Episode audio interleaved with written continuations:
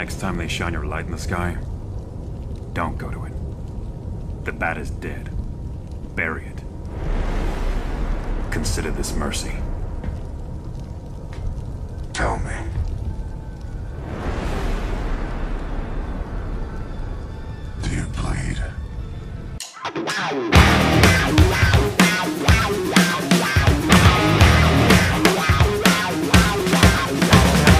Hola, ¿qué tal el festival? Decían por ahí nuestros antepasados, nuestras antepasadas en territorios nacionales. Les saluda Camilo Elena Bravo y les doy la bienvenida a una nueva emisión del Planeta Sapiens, episodio del podcast número 40 nada más, nada menos, muchas batallas que hemos dado junto a don Paulo Maureira, eh, quien yo creo que el día de hoy se va a dar un gustito de aquellos.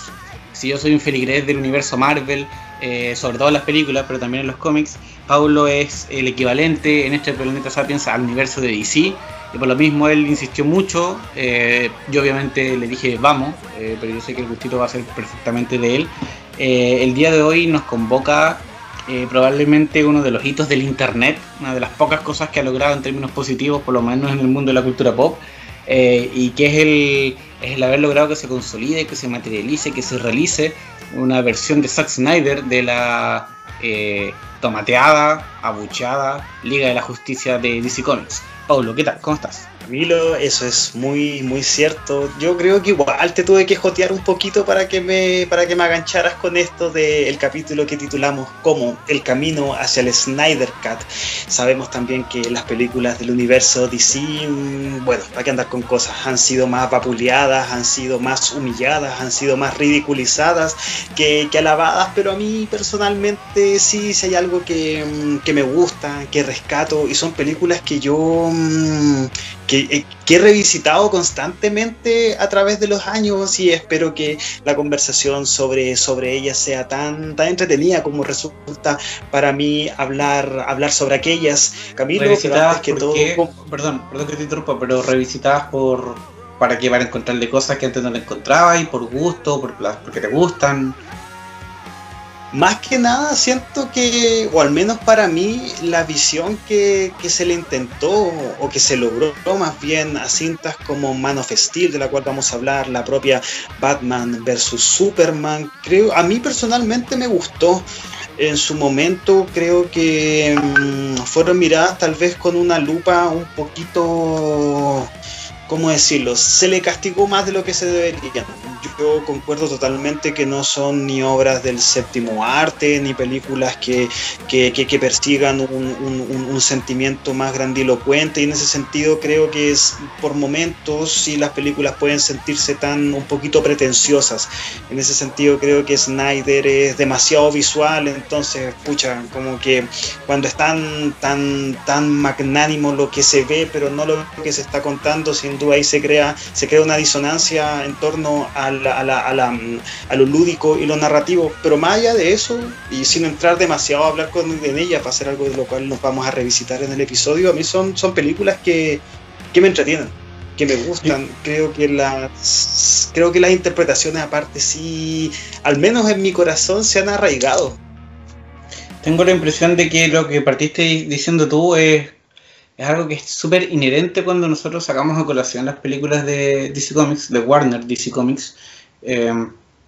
y en parte eh, me parece que es súper importante, o no sé si es importante, pero útil, necesario partir la conversación desde eso. Eh, si bien DC como compañía de cómics parte mucho antes que Marvel, de cómics de superhéroes, eh, y en el cine hace exactamente lo mismo, también partió antes que, que Marvel con las clásicas Superman que son puntos de referencia para el cine incluso. eh, y posteriormente con, con distintas generaciones de Batman y si quieren con las Batman de Christian Bale incluso. En la última década, o en la década que parte desde 2010 en adelante, eh, tuvieron, estuvies- estuvieron perdón, bajo la sombra de Marvel. Eh, y en, un sentido literal, siendo, insisto, DC una compañía con personajes mucho más antiguos, con mucho más, más carrete, en, en el cuerpo de, la industria del superhéroe, formando ellos los superhéroes que son parte de la mitología estadounidense, siento que uno de los principales problemas que tuvieron al inicio fue tratar de, de parecerse mucho a Marvel. Yo creo que fue algo evidente y yo creo que es parte de lo que eh, sufrieron también ellos como compañía eh, en estas críticas que comentabas y tú, ¿cachai? Tú decías, por ejemplo, no, las películas de DC no buscan ser eh, obras de, séptimo arte ni cine de autor,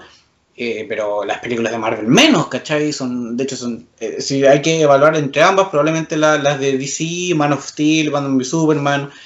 para qué referirnos a las anteriores de Zack Snyder como Watchmen, si son películas que buscan acercarse a lo autoral. A, a más de alguien yo le he escuchado te puede decir un montón de cosas de las películas de DC, pero al menos en, teoría, como en, la concepción, podríamos decir que son películas de autor. Pues tú reconoces a un autor cuando ves esas películas, te pueden gustar o no, lo que dices tú, Zack Snyder puede ser un weón que se droga con aspectos visuales, ¿cachai? Pero la narración la deja botada, pero al menos veis su propuesta, su, su idea, ¿cachai? Que tema mal ejecutada, estamos, estamos ok, pero hay una intención. Con esto yo no quiero decir que las películas Marvel son malas, ni me gustan, ni me encantan, soy adicto a esa weá, estoy completamente declarado. Eh, pero el problema es que tanto en, lo concreto, ¿cachai? La compañía trató de parecerse a Marvel, eh, como en lo, social, como en el recibimiento del público, eh, estuvo esa comparación y DC tal vez no hizo, los, tal vez se quiso alejar demasiado, eh, no, no supo, no se preocupó de haber sido ellos mismos, de proponer lo que tienen para proponer en esta discusión. Recuerdo que un poco esa sensación me quedó viendo en el cine Batman v Superman, diciendo, puta, ¿sabes que no me gusta tanto lo que estoy viendo o no, es lo que estoy acostumbrado a ver? Pero justamente por eso es como que ya, ok, igual no, es lo que estoy acostumbrado a ver, pero estoy dispuesto a seguir viendo más de esto, ¿cachai? Como otra cosa, como una otra variedad. El universo Marvel puede tener toda esa magia que, nos tiene conectado a él, em, pero también es súper monótono, ¿cachai? Uno sabe más o menos a lo que va. Entonces, en ese sentido, los aires frescos que, que, te entregaba Man of Steel, o sea, Man of Steel no tanto, más Batman y Superman para mí al menos, eh, era rico sentirlo, ¿cachai? Pero lamentablemente tengo la impresión, ya a esta altura yo creo que ya fue, vamos a ver cómo le va al Snyder Cut, pero si tú me preguntas a mí, eh, ya como que no pudo despegarse de, la sombra un poco de Marvel, sus películas entre comillas más exitosas, Aquaman, Wonder Woman la primera, eh, son muy similares al estilo Marvel, eh, sus personajes probablemente calzan mejor con eso, se desmarcaron de Snyder, no lo sé, pero es un tema que, como, no sé si una crónica de una muerte anunciada, pero fue algo que estaba incluso desde antes que, que, este universo, comillas universo, eh, comenzara a, expandirse. Sobre todo, Camilo, porque al momento desde que, la, desde que el universo se forja, dígase el universo de películas DC, este reaccionó o este se forjó realmente como el espejo a lo que estaba haciendo por otro lado eh, la compañía rival, Marvel, no por nada Man of Steel se, intentó que sea la, piedra angular, dígase, que sea como la, primera película de Iron Man, y cuando ya la maquinaria de Marvel estaba avanzando y ya se habían sucedido las primeras de Avengers, o sea, películas absolutamente exitosas, a Warner no le quedó más que sacar el, entre comillas, as que tenían bajo la manga y, para intentar competir de tú a tú salió, salió Batman vs. Superman, que es una película que a mí personalmente me gusta mucho. Es una película, debe ser la película que yo más veces he ido a ver a un cine, dígase de, forma presencial, más allá de todas las veces que le he visto tanto en el TV Cable, posteriormente cuando eh, me hice con una copia del, del, del, corte de Snyder, dígase la, versión extendida, la, la, visión completa que él tenía de la película. El problema que tuvo es que la intentaron ser, de hecho no es que la intentaron, fue una película que abarcó tanto, o sea, volviendo un poquito hacia atrás, es una película que no solamente es una continuación de lo que había sido la, acción de Man, Man of Steel, es una película que al mismo tiempo te presentaba el personaje más icónico de los superhéroes de todos los tiempos, me refiero, bueno, junto con Superman también, pero tal vez mm, visto desde el, desde el prisma de la actualidad, superhéroe más conocido es Batman, se le tenía que hacer una introducción a ello, pero al mismo tiempo también tenía que ser la otra piedra angular desde donde se tenía que erigir las conexiones con la Liga y la Justicia, y ya, perfecto, la, la, película mm, dura cuánto, dos horas y media, eh, tiene momentos para de, de, acción superheroica, también intenta también abarcar otro tipo de, de connotaciones más, más simbólicas, más religiosas, el problema es que Que, en ese sentimiento de intentar ser tanto, finalmente, aunque la película es larga, no se profundiza en torno a lo que, a lo que, a lo que estaba en las capas ulteriores. Para mí el sentimiento más, más fuerte de esto es cómo se intentó ligar el encuentro entre estos dos personajes, los más icónicos, los más conocidos, ¿por qué no? Y al mismo tiempo ser el, el, el, puntapié inicial para, para, los demás personajes que podríamos considerar nosotros de, de, clase B, dígase, dígase Flash, Aquaman, bueno, creo que Wonder Woman en ese sentido tiene un sentimiento mucho mucho más grandilocuente, una superheroína de corte femenino. Creo que al estar ella también dentro de la Trinidad, también se, tiene un tratamiento muy similar a la, de, a la de los personajes que están en confrontación en la película pero al final fue tal cual como tú lo dijiste, la crónica de una muerte anunciada se, se dio, e independiente que no, ambas películas no son el fracaso a nivel de taquilla que, que muchas veces yo he leído que, que, la tratan, tampoco fueron películas que fueron un, un, absoluto bombazo y que dieron, no sé, cantidades irrisorias de, de dinero, de dinero a Warner, no por nada después de después de, aquello se empezó a desmoronar por completo la, visión que tenía, que tenía Snyder sobre estas películas y la productora, la compañía se inmiscuyó mucho más en el proceso, en el proceso creativo. Creo que mm, me gusta el concepto que tú ocupaste, Crónica de una muerte, Crónica de una muerte anunciada independiente, que a mí esto me, me gustó mucho. Fueron dos películas que, que yo, ¿cómo se llama? Fui, fui a ver al cine muy a ver, muy en, la misma conexión de lo que creí que te, te iban a mostrar y que a mí personalmente esa visión, esa visión me gustó. ¿Sabes, Pablo? Con, todo eso que estáis planteando, la, se me hace muy natural la pregunta eh, que, ¿qué rol tuvo Christopher Nolan en todo esto? Para los que tal vez no lo conozcan de nombre, Christopher Nolan es el director de la trilogía de Batman eh, de Dark Knight, la Batman del Joker, para, para todos los que, digamos, eh, tal vez no sean tan especialistas en el, en el mundo y con los nombres y todo. Em, y eso sin duda fue escuela, ¿cachai? El, el, Batman de Nolan, de Bale, fue, dejó la cagada, quedó súper arriba, fue durante muchos años eh, el principal referente, sigue siendo uno de los principales referentes como película de superhéroes o con personajes de superhéroes. Y yo creo que la partida en falso del DCEU, el DC Extended Universe, eh, tiene mucho que ver con, o, sufrió mucho de eso, como de querer parecerse a Nolan. Man of Steel, mientras yo la veía,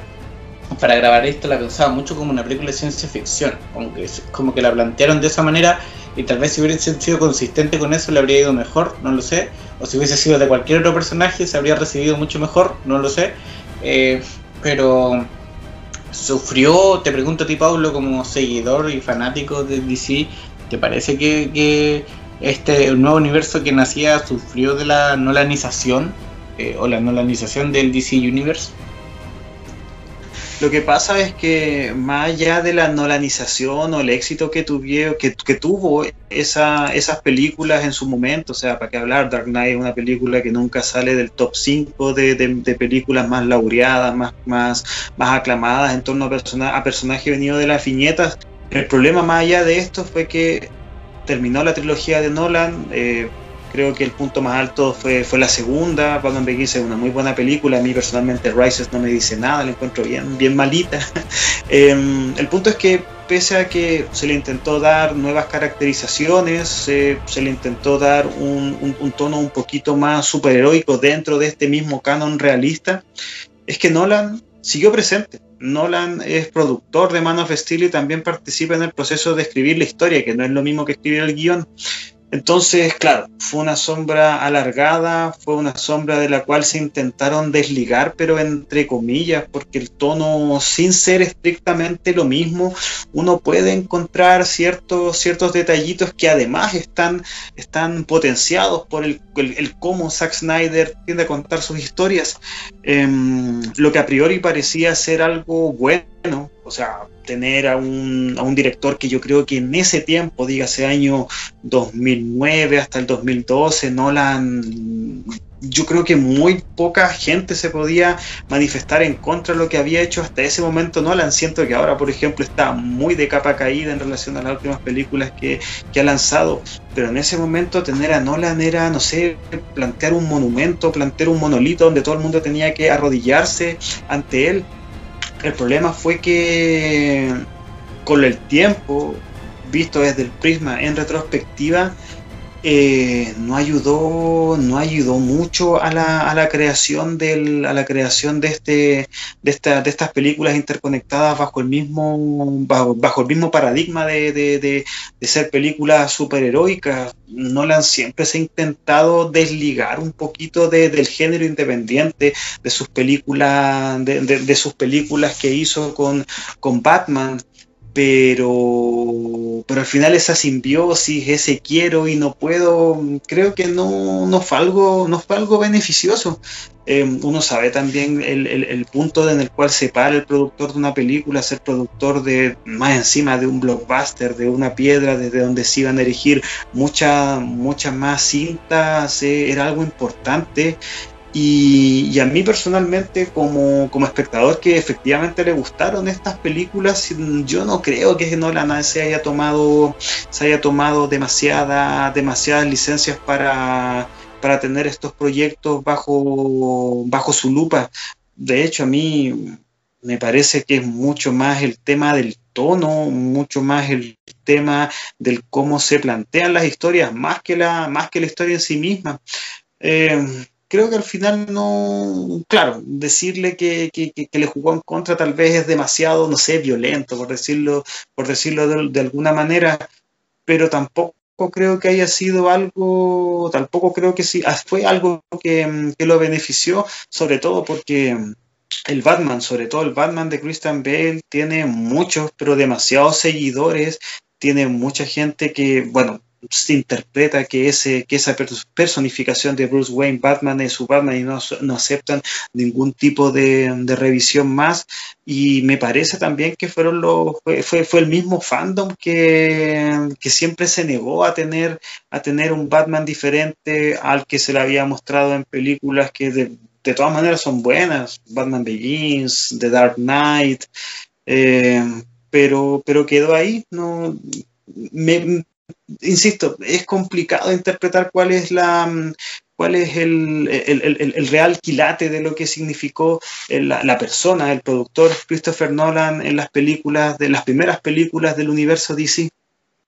Sí, eh, para mí el tema de la nolanización tenía más que ver con, con esta idea de hacer a los héroes tan terrenales. O sea, una de las gracias que, que tuvo su trilogía, especialmente, yo creo que estamos de acuerdo en la segunda entrega, es esta aterrización del personaje, que siendo Batman, bueno, uno de los personajes más, comillas, terrenales del panteón de superhéroes de DC, eh, tal vez por eso lo eligió él y no, o sea, a él y no a otro, a otro superhéroe. Eh, pero este tema de hacerlo muy de tierra, muy de, los pies en la calle, que incluso lleva a mucha gente a plantear, entendidos, yo no, soy muy lector de cómics de Batman, así que mentiría si es que, si es que digo algo con cierta eh, confianza, eh, hay muchos que plantean que en realidad de películas de superhéroes o de Batman no tienen nada. Es más de una película de espías, una película de, policías, de acción, pero no es una película de superhéroes propiamente tal. Eh, la trilogía de Batman, la segunda en particular. Y que, por ejemplo, es algo de lo que se ve en Man of Steel. Lo que yo te decía, yo en mucho, mucho rato que la vi, para mí perfectamente podría sido una película de, de Denis Villeneuve, ¿cachai? Del director de Arrival. Perfectamente para mí podría haber sido Arrival Man of Steel. Of Steel. Eh, me, recordó otra película que hay del director de Guardianes de la Galaxia, eh, Brightburn creo que se llama, eh, El Hijo del Diablo, una cuestión así, que es básicamente Superman, pero eh, siendo un niño mimado malo, mala la película, pero bueno, idea, pero es como eso. Man of Steel para mí es una película de ciencia ficción, o, se plantea mucho como una película de ciencia ficción, hasta el, el último acto que es una eh, ni siquiera una ensalada, es como un orgasmo de peleas y destrucción masiva en proporciones estratosféricas que se cuelgan de eso para iniciar Batman y Superman. Pero independiente de eso, creo que, tal vez, no sé si fue el problema la aterrización, eh, se fueron mucho en, esa, como en, la triste, eh, eh, o en... O puede ser que el problema sea de ejecución ¿Cachai? A Christopher Nolan puede resultarle. Interestelar tiene detractores y fanáticos, a mí me gusta harto, hace tiempo que no la veo de nuevo, pero mis últimos recuerdos de ella son más o menos positivos. Em, y tal vez Zack Snyder no es el tipo para contar una historia así, ¿cachai? La historia de Man of Steel, por ejemplo, que la vi ayer, entre ayer y hoy día para grabar esto, em, es una historia que trata de ser súper profunda, súper personal, súper del Clark Kent tratando de descubrir quién es, eh, con unos con momentos que son narrativamente están siento yo que están no sé si mal construidos más mal elaborados como con los saltos temporales que, que te cortan más que, que, ayudarte a meterte en la dinámica del personaje te, te lo sacan. Pero independiente de eso el fondo es relativamente claro pues el viaje de Clark Kent para transformarse en Superman. Em, sin embargo, eh, tal vez la, ejecución hace que uno se quede con una sensación extraña eh, trata de ser una película profunda, pero que en la forma no es de igual profundidad. Eh, entonces no siento que tal vez le falta un... O sea, tiene una identidad, ya eso se le nota. Pero hay algo que no termina de cuajar. Creo que tal vez puede ser lo que conversamos cuando hablamos de Wonder Woman 84. Puede ser que la película no... como que no es... no se acepta a sí misma. Eh, hay, algo que está tratando de demostrar que tal vez nadie le exigió que demuestre, o tal vez sí se lo estaban exigiendo, pero no, debían hacer caso omiso. O sea, insisto lo que decía en un principio de esta conversación. Los personajes de DC son mucho más antiguos que los de Marvel. Probablemente hay muchos personajes de Marvel que son relativas copias a personajes de DC. Eh, y ya son compañías que estaban como cruzando la calle y se competían mutuamente. Pero si se hubiese hecho lo que hacían, no sé, por las películas animadas, por ejemplo, que eran contar sus historias como ellos las tenían pensado, como ellos las concebían, eh, tal vez otro gallo cantaría. Que es un poco lo que pasa o lo que pasó con eh, Joker. Porque a Joker le fue tan la raja porque se preocupó de contar la historia que quisieron contar. Eh, generó una discusión a nivel social terrible, ¿cachai? Porque es como son los malos, entonces ahora los buenos, hay que aceptarlo, en fin, no lo sé. Eh, tenemos a un segundo personaje interpretando a un, a un personaje, a un segundo actor, perdón, interpretando a un personaje superhéroe, a un villano, al mismo villano, al Joker, recibiendo un Oscar, recibiendo la nominación y ganando la nominación al Oscar. Em, porque aquí DC se despreocupó todo el resto, weá, hizo lo que quiso, ¿cachai? Hizo lo que quiso contar con su historia, con su personaje, con su mundillo, eh, y le fue la raja porque probablemente el mundo de DC funciona mejor así, ¿cachai? esa es la impresión que me queda. Funciona, no sé si desconectado es la palabra, pero preocupándose de la historia. DC en ese sentido tiene historias para contar en términos de profundidad, en términos de, temas sociales, de temas humanos, de temas eh, teológicos, es que quieres, eh, pero tiene que tener claridad de que ese es su cuento y esa es su propuesta. Eh, y, no es lo que hace Marvel, porque Marvel tiene otro foco y los héroes de Marvel son mucho más terrenales. Eh, esa es su gracia. De hecho, personajes como Peter Parker, como Tony Stark, que tienen las sombras ahí a, la orden del día y que al final del día lo que hacen es dedicarse a luchar contra sus sombras, contra sus fantasmas. Los de DC no, pues los de DC son mucho más existenciales porque son dioses, básicamente. O sea, a excepción de Batman, todo el resto son hueones, literalmente en algunos casos, dioses. Em, entonces, tal vez debieron haber hubo algo en, la concepción o en el intento de, adaptar a estos personajes que falló. Y si me preguntas a mí, probablemente tenga que ver con eso, como con el aceptarse con quienes son realmente o, con qué tipo de historias eran las que realmente querían contar. Puede ser, Camilo, pero yo creo que también lo que se contó en Man of Steel con toda la referencia, con toda esa batería de referencias bíblicas, con el paralelismo que, no sé, hasta puede ser majadero de tantas veces que se muestra, me refiero al paralelismo entre Superman y la referencia a Jesucristo, eh, pero tiene mucho que ver también con, cómo es el canon que se ha mostrado mm, de Superman, de estos personajes que totalmente, suscribo con tus palabras, tienen mucho más de, de de deidades y que están en las, en las antípodas de lo que son los personajes de, de, Marvel, que son, claro, que son terrenales, que son más bien como super soldados. Entonces, claro, yo entiendo por qué se le intentó o, se le, realmente se, se, plasmó ese, ese cariz en las películas de DC. Ahora, que eso haya tenido, que eso haya sido el tono, em, no, tiene que, no tiene que ver con, la, con los hierros a nivel de em, con los hierros a nivel del cómo se te cuenta la historia. Yo también, o sea, independiente que son películas que a mí me gustan, uno no puede, no puede pasar por alto las impericias narrativas que tiene una película como, como Man of Steel.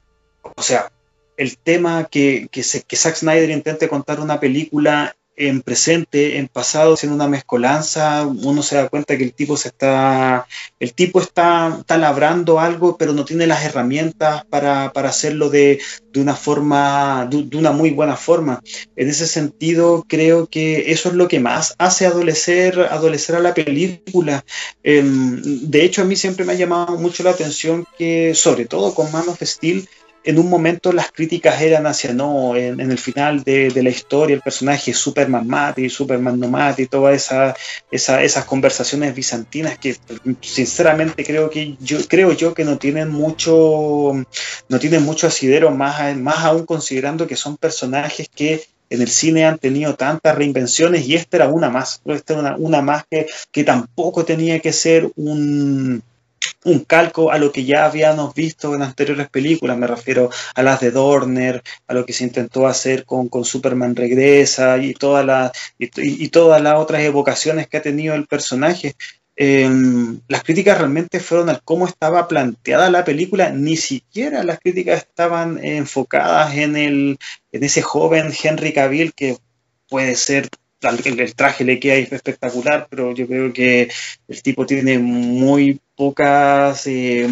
tiene muy pocas habilidades en torno a la actuación, pero siempre las críticas no fueron, no, fueron centradas en eso, que perfectamente pudo haber sido, ¿no? La crítica en Man of Steel estaba en la historia, estaba en el cómo se te planteaba la historia, en algunos errores que pueden ser tanto de, continuidad, errores que también tenían que ver mucho con el, con el cómo la, con el cómo la película se te, se te estaba planteando, sobre todo en la parte, en la parte final, y, no eran para nada,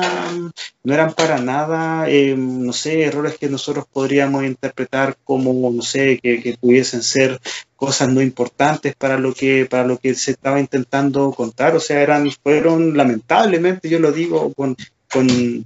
aún gustándome las películas no, no, al menos con Man of Steel independiente que me gusta pucha estaban eran muy evidentes cuáles eran las impericias que tenía la película y, las impericias lamentablemente caían totalmente caían totalmente en la en las responsabilidades del director. Oye, eh, y a propósito que sacaste a Henry Cavill a la colación, eh, a mí me pasa, recuerdo que fue una sensación que me quedó después de ver Batman v Superman, y ahora que las repasé las dos, eh, me, hago la pregunta de nuevo, que yo, mi primera impresión es similar a la tuya, de que este buen actúa mal, ¿cachai? Como físicamente está súper bien caracterizado y todo, pero que actúa mal.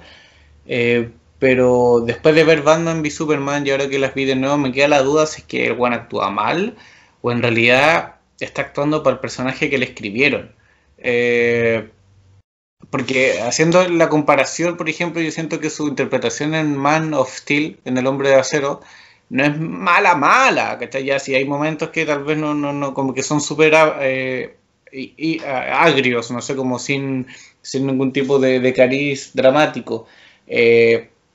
pero hay otros en los que siento que, entiendo qué es lo que está tratando de transmitir, ¿cachai? Como alegría, pena, nostalgia, no lo sé, como lo, veo sintiendo emociones. En cambio en Batman mi Superman me cuesta caleta. Eh, siento que, que insisto, no, me, me entra la duda si es que le pidieron que interprete a un Superman que sea, que, que esté así de como de desconectado de sí mismo, o por el contrario, él no tiene las herramientas. No sé si te pasa un poco eso.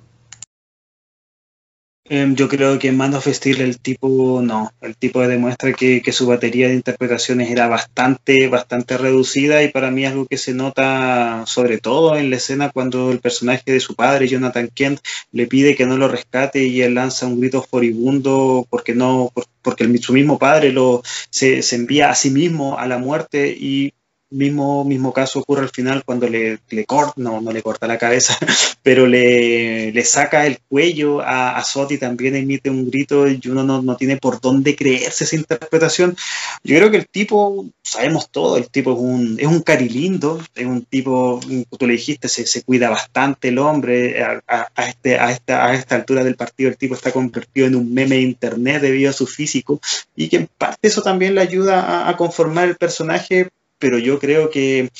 yo creo que simplemente no, no tiene las herramientas, no, no, las tiene, pero mm, independiente de eso, a mí me gusta su Superman. Em, creo que, creo que eso que tú dijiste, que sea un personaje entre comillas agrio o de interpretación agria, le viene, le viene a un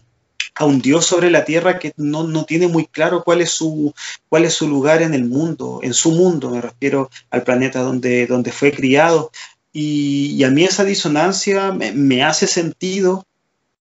pero el nivel de interpretación de todas maneras pudo haber sido mucho mejor para dejar planteado de, de, mejor manera esa, ese, ese, sentimiento que el personaje intenta plasmar tanto a nivel de lo que dice, a nivel también, también de lo que expresa. Pero no sé, a mí me, me, sigue gustando, me sigue gustando el cómo está, el cómo está planteado el personaje y para lo que se quiere contar, eh, pucha, de todas maneras pudieron haber encontrado, pudieron haber encontrado otro actor, pero tampoco es que los hierros de la película pasen, pasen mucho por el personaje, si acá, acá las impericias tienen, tienen, tienen, tienen, tienen otra, tienen otra raigambre, tienen otro, tienen otras cabezas, tienen otros responsables, pero de que el tipo es un actor reguleque tirando a mediocre, yo creo que eso es algo que nadie, que nadie puede, nadie puede pasar de soslayo. Si hacemos un poco la, conexión entre, entre, lo que nos puede permitir armando la, avanzando la conversa, eh, quisiera decir que como decías tú, Man of, Man of Steel estaba estrenada el año 2013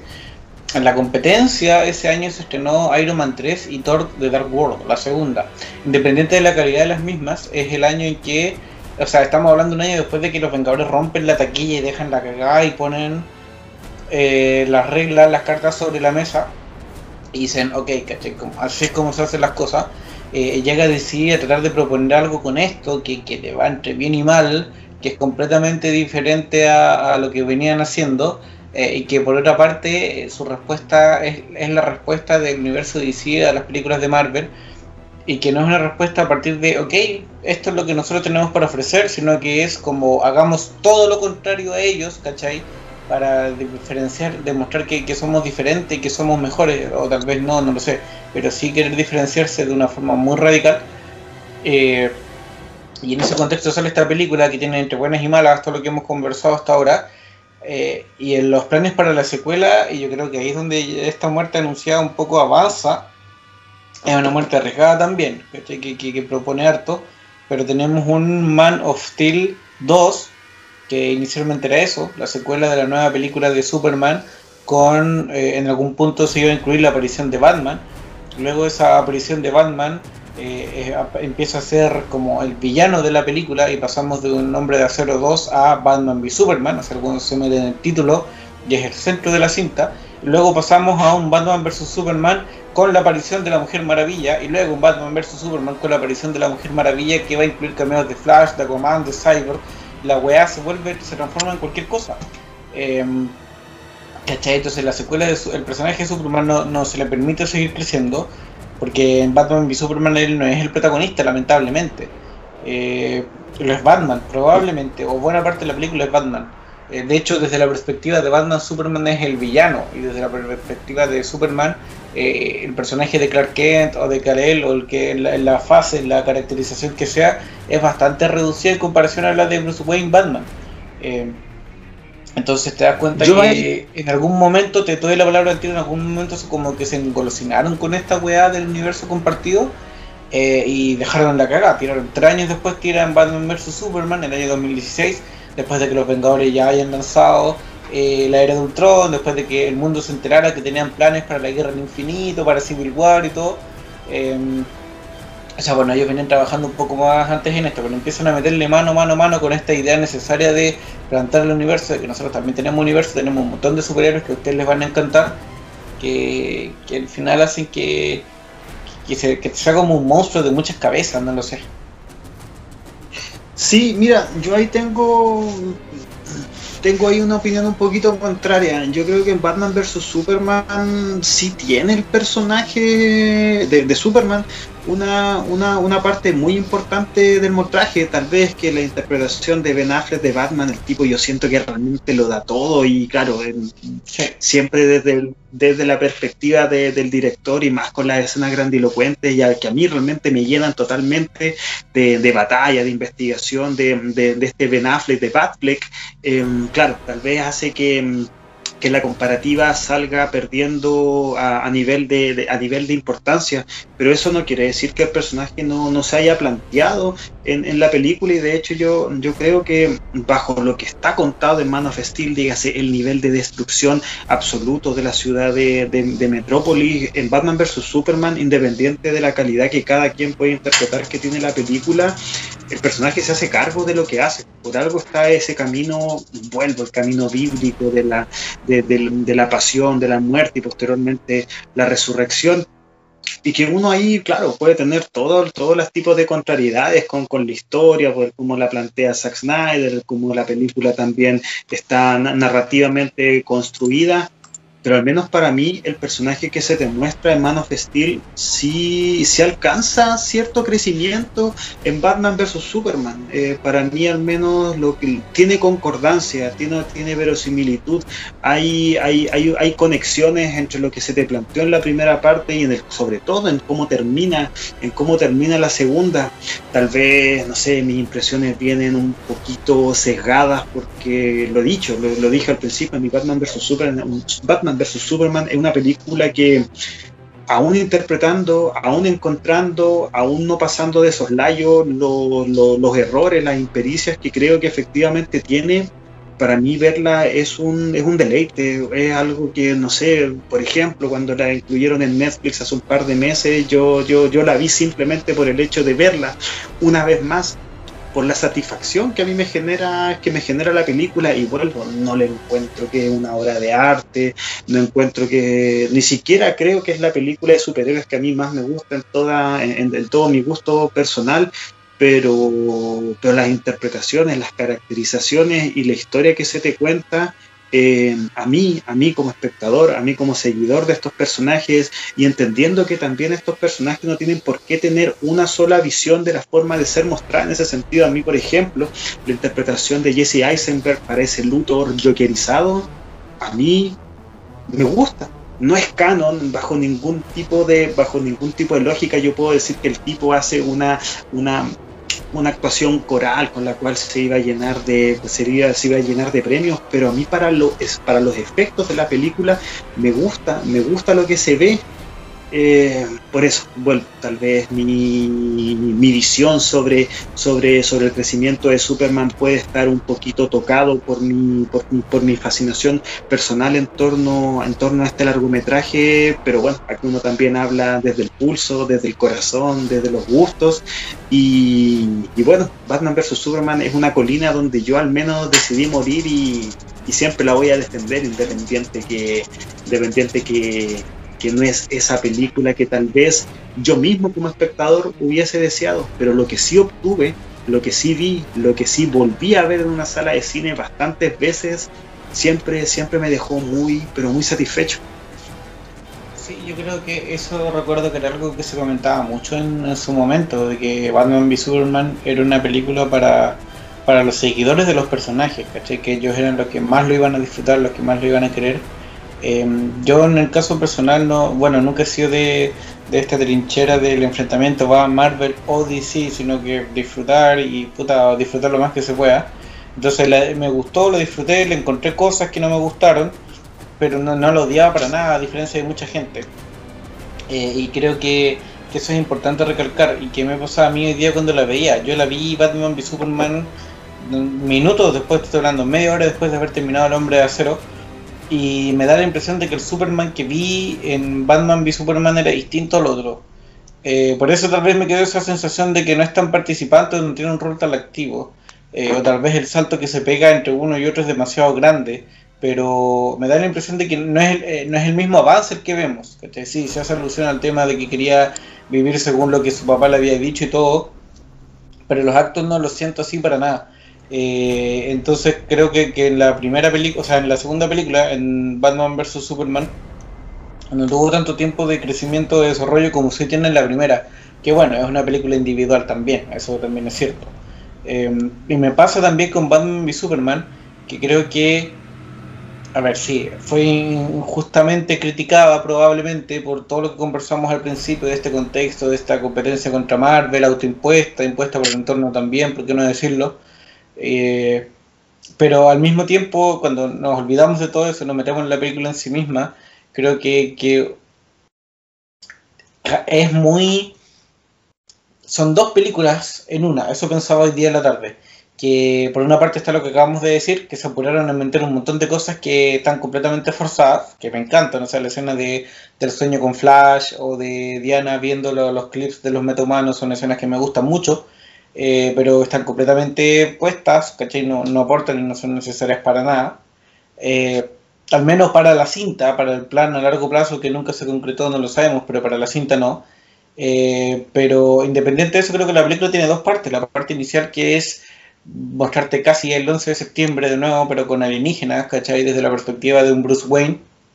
Y la segunda que es una película de superhéroes propiamente tal, con el enfrentamiento a, eh, a Doomsday. Entonces, claro, tú ves la película, si piensas en la primera hora y algo, hasta el Marta, hasta el Save Martha, eh, la película es una cosa, es una película social, es una película religiosa, si es que quieres, una película política, que te habla sobre el poder, que te habla sobre qué pasaría si, te meten hasta el mismísimo Neil de Grace Tyson hablando de cómo cambian las cosas, ¿cachai? Si es que existe un extraterrestre que nos comprueba que efectivamente no somos los únicos en el universo y que dejamos de ser especiales incluso en, nuestro sistema solar.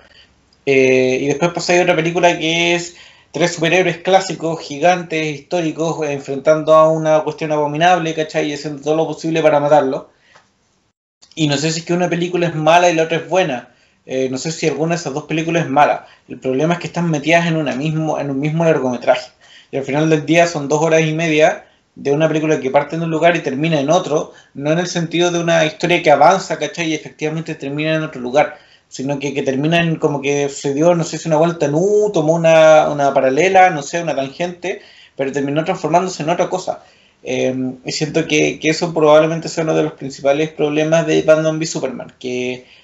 me parece muy buena la idea, me parece muy interesante la idea del, de la discusión en torno a este falso Dios, a qué hacemos cuando se nos aparece este ser superpoderoso, ¿cachai? Que a diferencia de los Vengadores es solo uno, es Superman. Eh, como todo lo que todas las repercusiones que genera eso me parecen muy geniales, pero creo que, que hacia donde va la segunda parte, eh, no sé si está de sobra, pero tal vez no era necesario meterlo al tiro, ¿cachai? Si hubiesen hecho solamente el, ¿cómo se llama? El retorno del Caballero Oscuro, que es la primera parte, habría sido genial, la película habría sido una, no sé si una obra de arte, pero una, una insisto, una película social, una película que discute ciertos temas, una película que, que tiene acción, sí, pero que principalmente es sobre la sociedad, y después así la muerte de Superman, ¿cachai? Probablemente la muerte de Superman habría funcionado más o mejor en, en una primera Liga de la Justicia, ¿cachai? No meterla al tiro en la segunda cinta, sabiendo que era muy poco probable que se mantuviera de esa manera, eh, ya no creo que, que, la gente, no sé si fue Zack Snyder, no, fue, no sé si fue su equipo, si fue gente de Warner quien haya sido, eh, metió mucha mano muy rápido, como que se engolosinaron, no quisieron apresurar mucho las cosas, eh, y bueno, terminó pasando lo, que terminó pasando. Yo creo que a esta altura ya se puede decir que, que, que las cabezas que quisieron que, que en la segunda película se diera la, la, la, muerte del personaje que venía de la película anterior, me refiero a Superman, eran, eran, eran los ejecutivos de, de Warner, con lo cual se, se, le quería dar un cierre grandilocuente para eh, el hype de, la, de, de, lo que posteriormente iba a ser la, la Justice League. Eh, yo independiente de eso, creo que valoro la decisión creativa de querer eh, asesinar al dios en el, en el segundo acto de, de, la película. A ver, con esto no estoy diciendo que que la película sea, sea perfecto, que tenga, o que tenga un, final que, o que tenga un final lo, lo, suficientemente grande como para justificar que hayan matado al personaje más importante de la franquicia en, en, el segundo largometraje, pero tomo lo que se ve, creo que está justificado, más o menos, ya ahí cada uno interpretará con los bemoles personales en torno también al gusto que uno tiene sobre, sobre la película en específico. Eh, a mí me gusta el cierre, insisto, creo que el, camino del sacrificio, el sacrificio de, de, del personaje que constantemente estuvo bajo la lupa de, ser el responsable de, muchas muertes en, en Man Steel, eh, y se hace cargo de, lo malo, o sea, no me refiero de, las cosas malas de la película, sino de los actos que, de los actos que quedaron impunes en el primer acto, me refiero al hombre, al hombre de acero, Em, pero más allá de más allá de eso creo que, que, el personaje en ese en ese punto sí, sí tiene sí tiene asidero sí sí. A ver, no creo que la muerte de, de, Superman haya sido algo de, sacado de, cualquier lado. Creo que tiene, creo que tiene concordancia, creo que tiene una continuidad con lo que se con lo que se había mostrado y, el potencial de una Liga de la Justicia sin Superman, pero inspirada en el sacrificio de este, de este hombre venido de las estrellas, de este ideal de esperanza que, que, fue una idea que se intentó plasmar con mayor o menor con mayor o menor éxito en las películas y al menos yo creo que era el camino que el único camino que se podía que se podía tomar independiente que tal vez hayan personas que no que, no les gustó esto ya que no sé matar al personaje más poderoso contra un enemigo que el cual aparece si sea si son 10 minutos 15 minutos es mucho creo me refiero me refiero a Doomsday pero fue una decisión creativa, al mismo tiempo creo que, creo que se puede decir que es una decisión también tomada desde, desde los altos mandos para, para, para crear este final grandilocuente y que al mismo tiempo justificara la, la película que iba a reunir a los reunir a los héroes y, bueno, fue lo, fue lo que tuvimos. Eso ya entra también en materia, en materia personal, pero vuelvo, yo creo que la acción sí, sí está justificada y a mí como espectador eh, debo decir que en el cine me sentí genuinamente conmovido con lo, con lo que se estaba con lo que se estaba mostrando en, ese punto el enfrentamiento el, enfrentamiento entre Superman y Día del Juicio para Doomsday. Tal vez tenga que ver con, con, el acercamiento que tú tienes con los personajes también. Eh, lo pienso porque probablemente eh, cuando uno ha visto tal vez el hombre de acero y tres años después te presenta en esta, no alcanzas a establecer el nivel de conexión con, con, el individuo que ves en la pantalla lo suficientemente como para emocionarte como de tal vez estoy siendo con compararlo con la muerte de Tony Stark o la de Logan, pero eh, es parte del punto también, pues, de que como que llevan, tan, llevan un cierto tiempo en pantalla que te permite conectar con ellos y, y, sufrir un poco su, su muerte, su, el, término de, sus caminos. Em, pero claro, como dices tú, tal vez la muerte de Superman en, esta cinta tenga que ver con, la idea de que él pueda remedar un poco todos los, errores que cometió en su primera en su primera misión como el hombre de acero, en su primer intento de salvar al planeta. Y, claro, al final del día, como dices tú, es parte de la propuesta del autor. Eh, yo creo que Batman v Superman, insisto, fue una buena idea que no fue tan bien ejecutada, pero que, em, me gusta que exista. Ya yo lo recuerdo con alto aprecio y cariño. Cuando la vi de nuevo, igual la disfruté, porque insisto, hay muchas cosas que me gustan de ella. Eh, más allá de, esta separación que hago entre la primera y la segunda parte, como en el antes y después del Marta. Em, independiente de ese detalle, creo que, que, tiene cosas interesantes, que me gusta destacar o que me gusta eh, pensar que me, que me propone.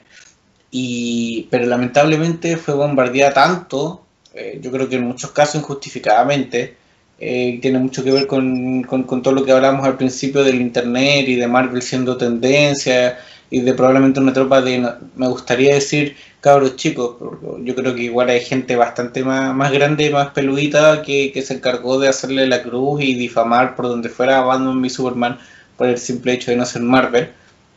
Eh, eso al final yo creo que le costó, le terminó pasando la cuenta a la Liga de la Justicia, eh, que es la, bueno, una película a la que nos vamos a referir brevemente, pero que, es un poco también el tema que nos convoca el día de hoy. Y a ti, Camilo, ya que has tocado de, creo que por, por momentos, así a hurtadillas, el tema del, del martazo, como se le dijo en internet, a ti la primera vez te sacó de la película, lo encontraste algo tonto, algo sacado de cualquier lado, lo encontraste tal vez, no sé, puede, ser también que lo hayas encontrado justificado. ¿Cómo, cómo, cómo es tu acercamiento y cómo fue eh, con los años, me refiero a ver la película ahora, ese justamente ese preciso momento?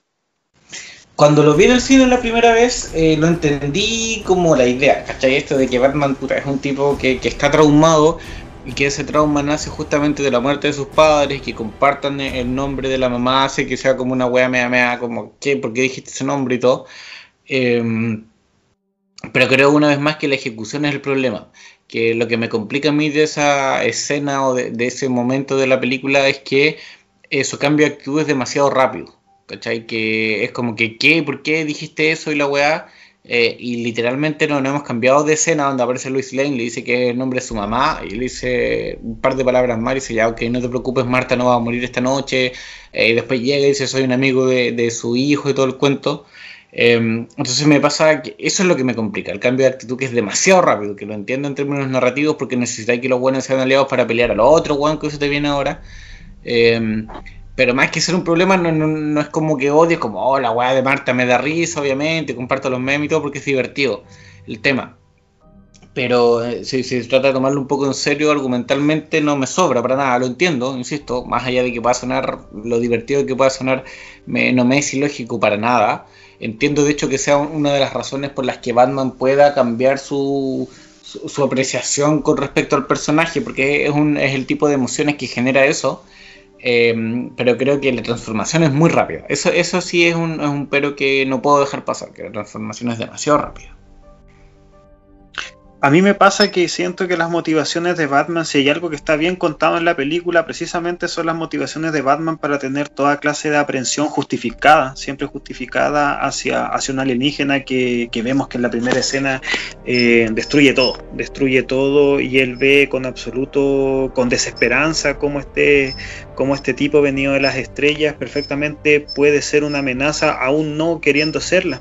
Entonces, claro, Está, está contado en imágenes, en argumentos, en ese sentido creo que las, las conversaciones que tiene Bruce Wayne con, con Alfred, cuando este le cuenta que si es que hay solamente un por ciento de posibilidad de que el tipo sea una amenaza, tienen que tomarlo como una absoluta certeza.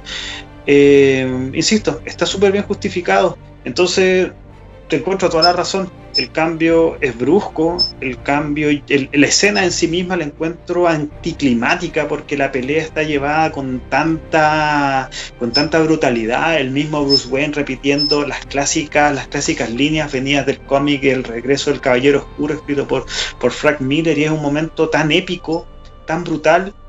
que no deja, insisto, no deja de ser anticlimático que, el hecho de que las madres compartiesen nombre, que es algo que yo creo que mucha gente nos dimos cuenta en el cine, que efectivamente era algo que ya estaba, que, ya había sido escrito con, anterioridad, pero probablemente nadie o muy poca gente se había, había hecho la conexión.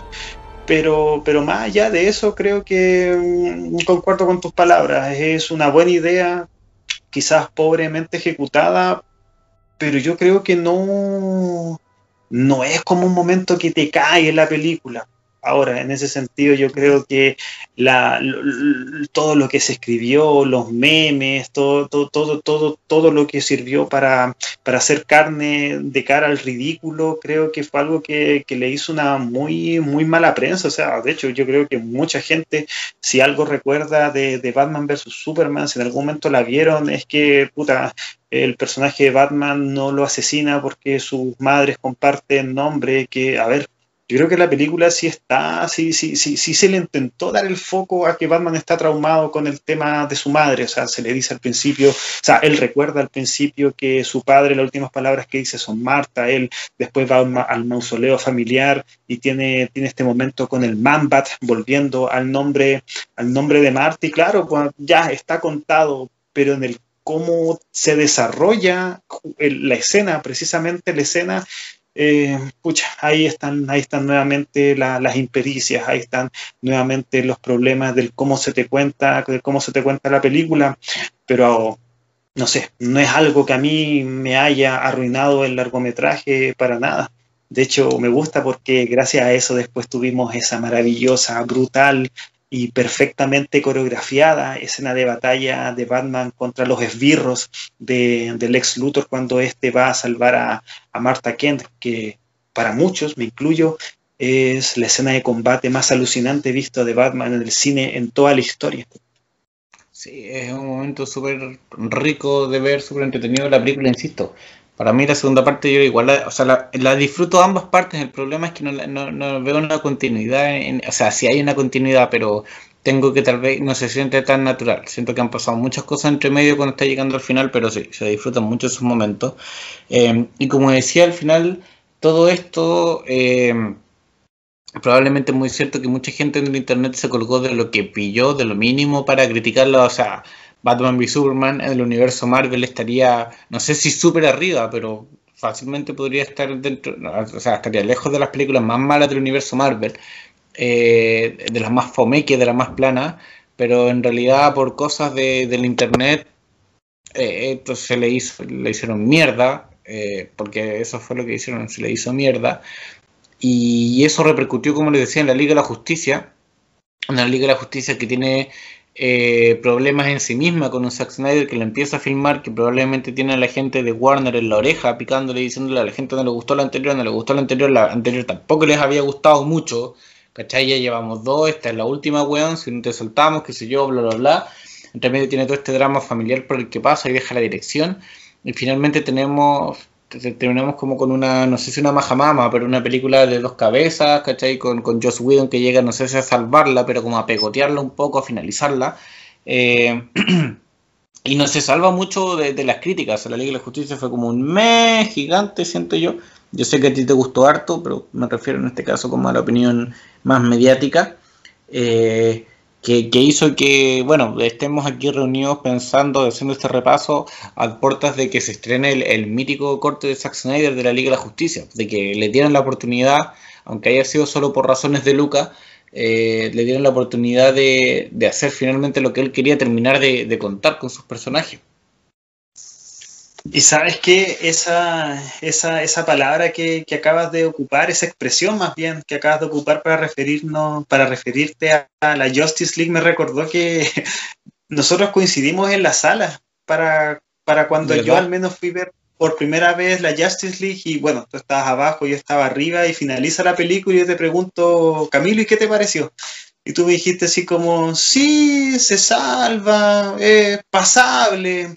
y a mí la palabra pasable eh, es precisamente lo que yo opino de esta película. La, la, el corte de, de Josh Whedon de la Justice League, a mí de verdad, sinceramente, muy personalmente, no me parece ni por asomo ese bodrio aburrido, ese descalabro total que, que he leído que a mucha gente le parece. Pero no es un bodrio, lo que he leído sobre la película no es que sea un bodrio como las personas que se refieren negativamente al, al, al a Batman vs. Superman, no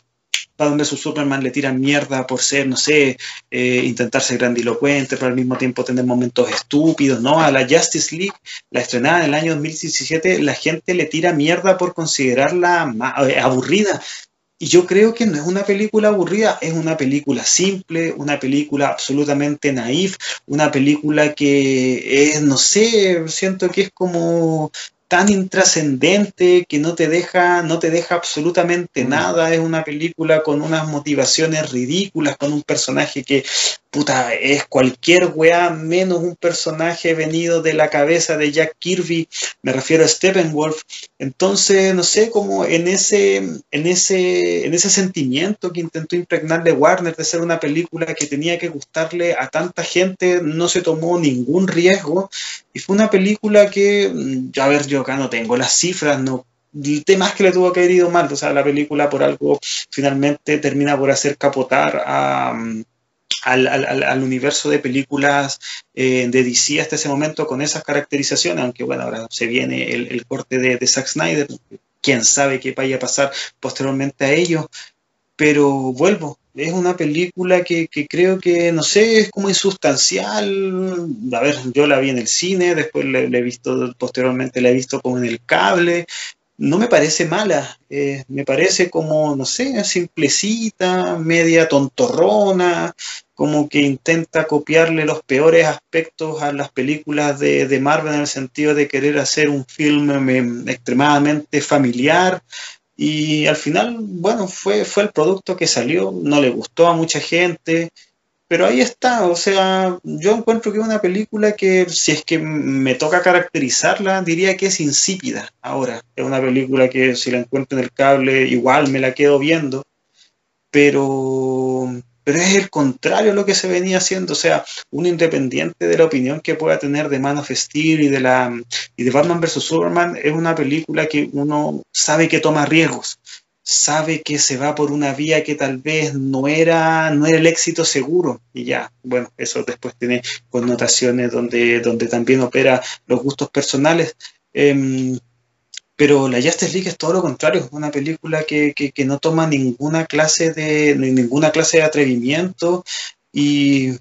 tal vez si es que tengo que ocupar otra palabra para, para hablar de ella, diría que es una película cobarde, cobarde porque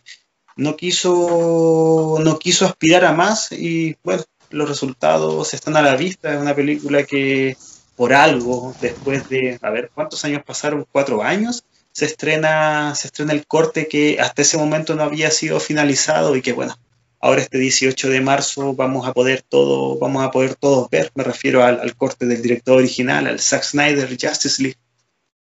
Eh, sí, es, un, es todo un tema, como decías tú, la sensación mía es como que pasa un poco sin pena ni gloria. Me recordó mucho a las películas de, de Marvel. Cuando uno las ve, piensa mucho en Avengers, claro, porque tienes al mismo director ahí. Eh, yo no sé hasta qué punto, por ejemplo, la película que se vio es culpa de Joss Whedon también. Si, si al final tú contratas a un director de, de esas características, ¿cachai? O sea, Joss Whedon fue un poco los arquitectos del universo Marvel, estableció ciertas bases, ciertos límites, ciertos soportes con eh, la primera Vengadores y con el tron de la segunda. Em, no puede ser su culpa la película que hizo Liga de la Justicia, ¿cachai? Porque las personas que lo contrataron deberían haber sabido un poco a qué, a qué iba. Em, y tal vez él hizo lo que le pidieron que hiciera también. Entonces, en ese sentido, creo que como dices tú, tuvimos la película que tuvimos y, al final del día fue una película que pasó sin pena y gloria, como decís tú, terminó como sepultando la, la weá, o sea, hay cosas que me gustaban, hay cosas que no, Bruce Wayne era otro tipo, hay un ejercicio súper interesante que pueden hacer ustedes, eh, que yo lo he hecho de vez en cuando, que es analizar el primer tráiler de Justice League, eh, cuando todavía estaba Zack Snyder metido en, en, en, el proyecto, y ya como el segundo tercero cuando Zack Snyder ya tuvo que salir por este drama familiar que les comentábamos. Y en, ese sentido, tú notáis que en la primera sigue un poco esta noción media, media existencial, ¿cachai? Con, con música mucho más rockera de pero como, como rockera ad hoc a, las imágenes que se están mostrando de como, bueno, el mundo puede quedar la cagada, en este minuto necesitamos a estos seres aislados, ¿cachai? Poderosos que están en el mundo eh, para reunirnos y ver que, cómo le podemos hacer frente a esta amenaza global. Eh, sin embargo, el segundo tráiler, el segundo tercer tráiler ya es una cuestión así lleno de detalles, ¿cachai? De datos, momentos de acción. Em, como que el foco está en la forma más que en el fondo.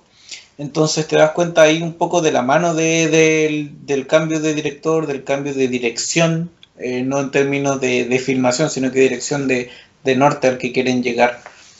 Eh, y no sé si es bueno o malo, pero como decías tú, cuando uno ve estas películas o cuando uno veía Man of Steel, Batman Superman, te dabas cuenta que había una propuesta de autor, que puede ser una propuesta como la corneta, si es que quieres, pero era una propuesta, ¿cachai? Como que había algo que, era reconocible que en, que la Liga de la Justicia no está, pues está completamente afuera, es otra weá, es como que no. No sé si no tiene patas ni cabeza, pero que, que da la impresión de cualquier cosa. Eh, y que como dices tú, llega a ser tan trascendente que se anuncia la versión esperada, la versión que a esta altura es era, era un mito, y que es la cagada, y todo el mundo quiere verla y les da lo mismo lo que vaya a pasar con la versión original, y probablemente la versión original pase el olvido, ¿cachai? Esto no es como El Señor de los Anillos y El Señor de los Anillos la versión extendida. Esto no es como todas las películas del universo DC que parecían hacer que, esta idea del DC Extended Universe era literal, porque Batman y Superman tenía versión extendida, el Escuadrón Suicida tiene versión extendida, ahora la Liga de la Justicia tiene versión extendida. Eh, no es solo eso, no es como 30 minutos más o 40 minutos más de metraje, estamos hablando de una película que probablemente sea de nuevo, son 4 horas versus las 2 horas y tantos que dura la otra. Eh, entonces estamos ante algo que que, que nada, pues como que no sé si reescribe, pero que hace que incluso la misma gente involucrada omita lo que se vio. Eh, el tiempo dirá después de ver el corte de Zack Snyder qué implica eso para el resto del universo de DC. Pues es que se hace caso omiso lo que ocurrió ahí, pensando en Flash, por ejemplo. Em, no lo sabemos, pero el punto es que el fracaso fue tan grande como que, que el guatazo, el cagazo fue tan penca, ¿cachai? Como decís tú, una película de la que no se habla, Porque así de mal fue.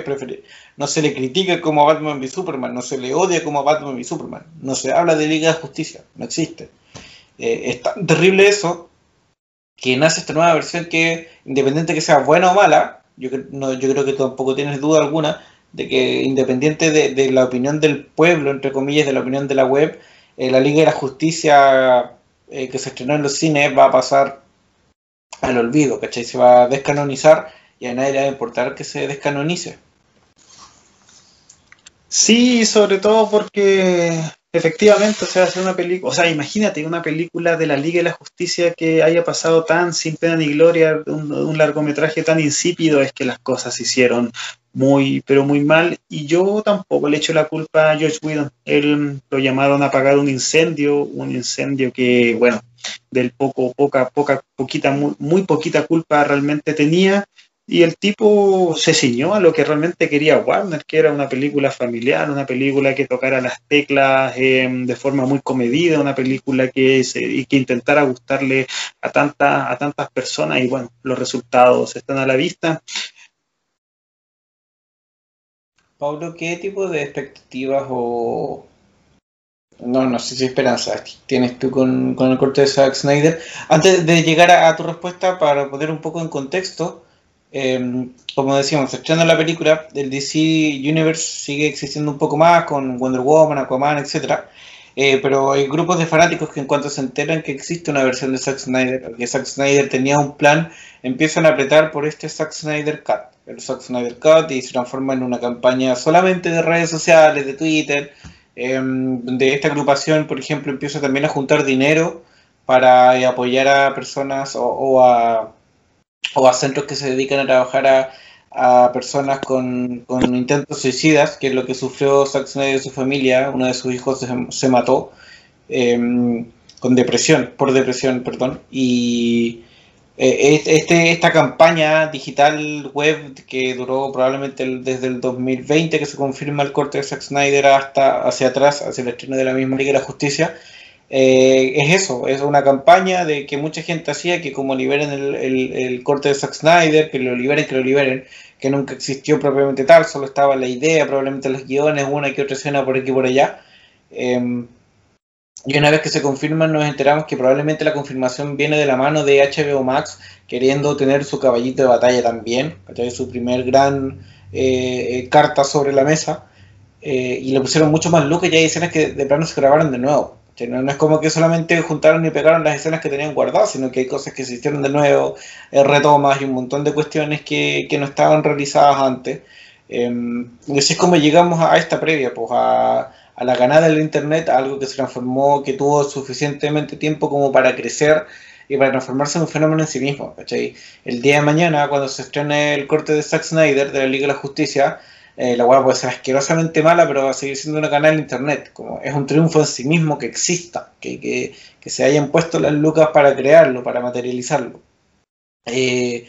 y la discusión de la calidad del mismo probablemente sea eh, como secundaria. Pero aún así mi, mi pregunta para ti, Pablo. Como, ¿Qué opinas del fenómeno en sí mismo? ¿Y qué esperas de la cinta? O de si es que podemos llamar cinta a, este, a esta cosa de cuatro horas no voy a mentir, mi, hype con este, con este Leviatán de cuatro horas es gigante. Es gigante. Yo, a ver, desde los primeros rumores de que el corte existía,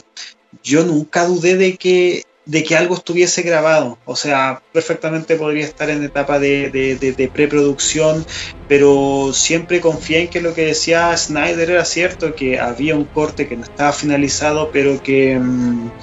pero que era su, su, visión de la película y el tipo, a ver, Snyder dice que él nunca vio la película de la, de la Justice League que salió en los cines, pero gente muy cercana, entre ellos Christopher Nolan y su esposa Deborah Snyder, le decían que, a, ver, si tenía 30 minutos de, de la película que él filmó, era mucho entonces, al saber que es una película de cuatro horas y que prácticamente vamos a tener tres horas y media de, nuevo largometraje, pucha, mi, mente vuela pensando en todas las consideraciones que, una película, que un largometraje de este director pueda, pueda tener. Ahora yo me pongo a pensar a nivel narrativo, creo que Snyder va a estar absolutamente desbocado, va a estar totalmente desatado, entonces, ay, ay, ay, tal vez que, tal vez que, que, historia nos va a querer plantear en, en, una extensión tan, pero tan, tan alargada, pero, a ver, no le voy a pedir tampoco peras al olmo. Yo quiero, quiero, quiero seguir viendo la, la, visión de este, de este director con estos personajes. Eh, en ese sentido, creo mi, mi, mis, mayores, mis mayores anhelos siguen siendo el cómo, el cómo se le va a dar el tratamiento al, personaje de Superman en, lo que ya sabemos que, que va a ser. Me refiero a su resurrección y el fenómeno como tal lo encuentro increíble, o sea, Internet es algo vasto, es algo con unas conexiones gigantes, es algo con, con también, o sea, me refiero a conexiones a nivel de, de, de, del alcance que tiene con la gente. Eh, y esto, claro, tal cual como tú lo planteas, un triunfo de los fans, un triunfo de la gente que nunca dejó de creer de que esto era, era una realidad y no, y no un simple mito labrado en el hecho de que había sido un director echado a mitad de, ni siquiera a mitad, sino en, los primer, en, el primer, en la primera parte del proceso de, de preproducción de, de, una cinta. Em, tengo el hype súper alto, estoy esperando realmente el momento para el cual me tenga que sentar durante cuatro horas a ver, a ver este largometraje y de, de todas maneras creo que va a ser mejor de lo, de lo que ya vimos ahora. ¿Qué va a significar esto en el universo de películas de DC? Yo creo que no mucho. Eh, no creo que vayan a, reestructurar el universo de el universo de Zack Snyder, pero nunca saben. Yo me, no sé, me imagino si la película es un es un mega éxito, o sea, ¿por qué no? Eh, también hay que ver en qué, ter, en qué tipo de términos quiere conversar Zack Snyder después de, después de lo que le hicieron, más considerando que lo sacaron a él de la película después de, que su hija Autumn se suicidara. Eh, pero nunca sabes, el negocio del cine hemos visto cosas mucho más extrañas. Eh, de hecho, ya que el mismo Snyder Cut eh, exista, ya es, un, ya es una excentricidad, pero absolutamente demente. Eh, pero si me preguntan a mí, no creo que los planes de, de, de Warner, DC cambien, cambien demasiado, más aún considerando que cintas como Joker, que está totalmente fuera de continuidad, eh, son y fueron un, un, éxito tanto de taquilla como así de, de, crítica, más también conociendo que eh, el próximo año vamos a tener la visión de Matt Reeves con The Batman, la película donde el personaje va a ser interpretado por Robert Pattinson. Entonces, no, no sé lo que, lo que vaya a pasar. Pero igual hay que, hay que tener en cuenta que este, el, el, el corte de Snyder no va a ser la última vez que veamos a estos personajes y el año, ¿cuándo se estrena? El 2022, creo, se nos viene Flash y ahí vamos a tener vamos a tener una, un, un, una nueva caracterización, una nueva interpretación de los personajes que, que, ya vimos y bueno, todos sabemos lo que significa Flash en el, en el concepto de, películas, de, en el concepto de personajes de DC un reinicio, un re-reinicio, yo creo que no, no, sería, no sería raro que ocuparan a este personaje justamente para, para poner en, en continuidad eh, una nueva sucesión tanto de actores como de personajes para efectos de, del universo cohesionado. Uf, no sé yo, la, la, película de Flash sí que estaba media de gato, entre cambio de directores y, y no sé qué cosa. Eh, habrá que esperar a ver, con, yo con que se estrene en realidad quedo feliz, cualquier otra cosa que hagan, o sea, no feliz, me da lo mismo, pero ojalá se estrene. Y cualquier otra cosa que entre medio, bacán. Hay que, hay que ver cómo sale, a ver con el retorno de Ben Affleck, eh, si que, que también resulta eso. Eh, por mi parte, lo que les comentaba, me parece que el fenómeno en sí mismo es genial. Esto de que una película que que por X razón se estrena no, de la forma que los directores lo, lo, esperaban, el director original lo esperaba en los cines, eh, termina siendo estrenada en un formato streaming casi tipo serie. Eh, es como la hibridación completa de los formatos audiovisuales en que consumimos entretenimiento hoy en día. Hasta hace 10 años atrás era imposible que una película eh, tuviera una segunda versión estrenada como en, eh, por internet, pero para verse visto en una tele, en una consola de PlayStation, en un celular, etc. Eh, es parte del mundo en el que vivimos. Entonces, por ese lado, el, el hecho que existe el Snyder Cut y todo lo que genera a su alrededor demuestra una vez más que las películas de DC pueden ser no, tan, no ser tan buenas en términos comerciales como las de Marvel, Eh, pero tienen sus cosas también, ¿cachai? Incluso cuando no quieren tenerlas, las tienen. Eh, y con respecto a esperar de sí mismo, ahí yo la verdad es que no espero mucho del, del corte. Yo recuerdo haber visto un tráiler, tal vez el primero, probablemente como para tener una idea de, de qué es lo que se venía, qué es lo que iban a hacer, y de ahí no he visto nada más. Porque no me interesa realmente ver nada más, porque no, no espero algo en particular de la película, me interesa verlo por el morbo, si es que quieres, ¿cachai? Como para saber qué fue lo que sacaron, ahora que hice este repaso de las otras del Hombre de Acero y de Batman vs Superman, tengo ganas de seguir un poco la continuidad porque de alguna manera podríamos decir que era el plan que tenía Zack Snyder. Eh, entonces, desde esa perspectiva, espero verla nomás, como ver con qué me voy a encontrar, qué va a salir, ¿cachai? Eh, la, la, versión como el ahora sí que sí, esta sí que sí, versión final de Liga de la Justicia. Pero si no me gusta o si es mala o lo que sea, como que me va a dar un poco lo mismo. O sea, como pucha, que lata, pero bueno, será nomás. Eh, mal voy a lamentar las cuatro horas invertidas, yo creo que, cualquier otra cosa. Pero por mi parte es eso. Claramente yo creo que el de hype que eres tú, así que esa conversación va a estar buena cuando, cuando la hayamos visto.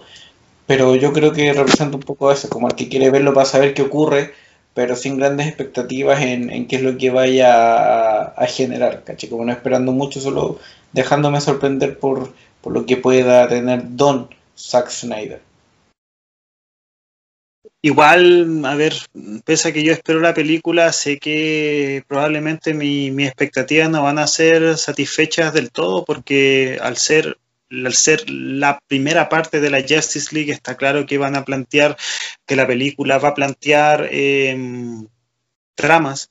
va a plantear lineamientos que, que no van a ser eh, respondidos independiente que la película dure, dure cuatro horas y mi pálpito es que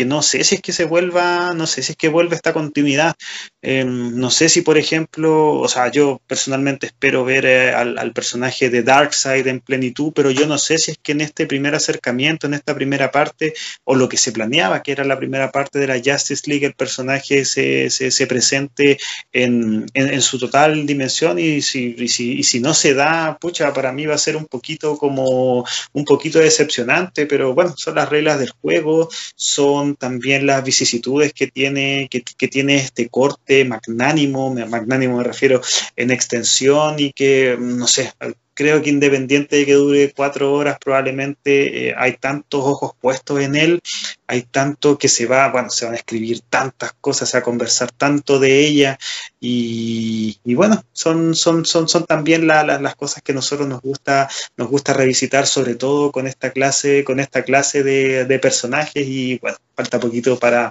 para que todas estas dudas sean, sean respondidas. Así es. Eh, Así que solo queda esperar ahora que se estrene, verla, digerirla, digerirla harto porque son cuatro horas de, de metraje eh, y nos reuniremos con Pablo una vez más para, para conversarla, para masticarla, para ver qué, qué, es lo que nos pudo entregar Don Zack Snyder en esta última ocasión. Pablo, ¿dónde la gente puede comentarnos eso, su propia opinión sobre el corte de Zack Snyder, sus preguntas cuando sea el momento, todo, todo lo que sea contactarse con nosotros? Nuestra plataforma de Instagram, Planeta Sapiens, en YouTube también con el mismo nombre. Ahí pueden encontrarnos a nosotros. Eh, vamos a volver a subir videitos de recomendaciones semanales. Así que visítenlos. Eh, también están en, el en, la, en, la, sección de Instagram TV. Hay hartos videos de recomendaciones. Denle una vuelta. Hay, hay, hay, buenas, hay buenos videos también recomendando películas que no son tan, tan, tan, tan, tan conocidos y son videos cortitos. Así que denle una vuelta. Yo a veces me meto ahí para ver el, el tema de las visitas y si hay gente que, se mete esa parte y ve videos que tal vez no son de estrenos, pero, pero, pero siguen revisitándolo y hay de todo, pues hay películas, hay cómics, hay documentales, hay libros sobre películas, así que chequenlo. Así que ya saben, visítenos en todos lados como Planeta Sapiens. Gracias por estar ahí, nos estaremos escuchando en una próxima ocasión. Que estén bien, chau chau.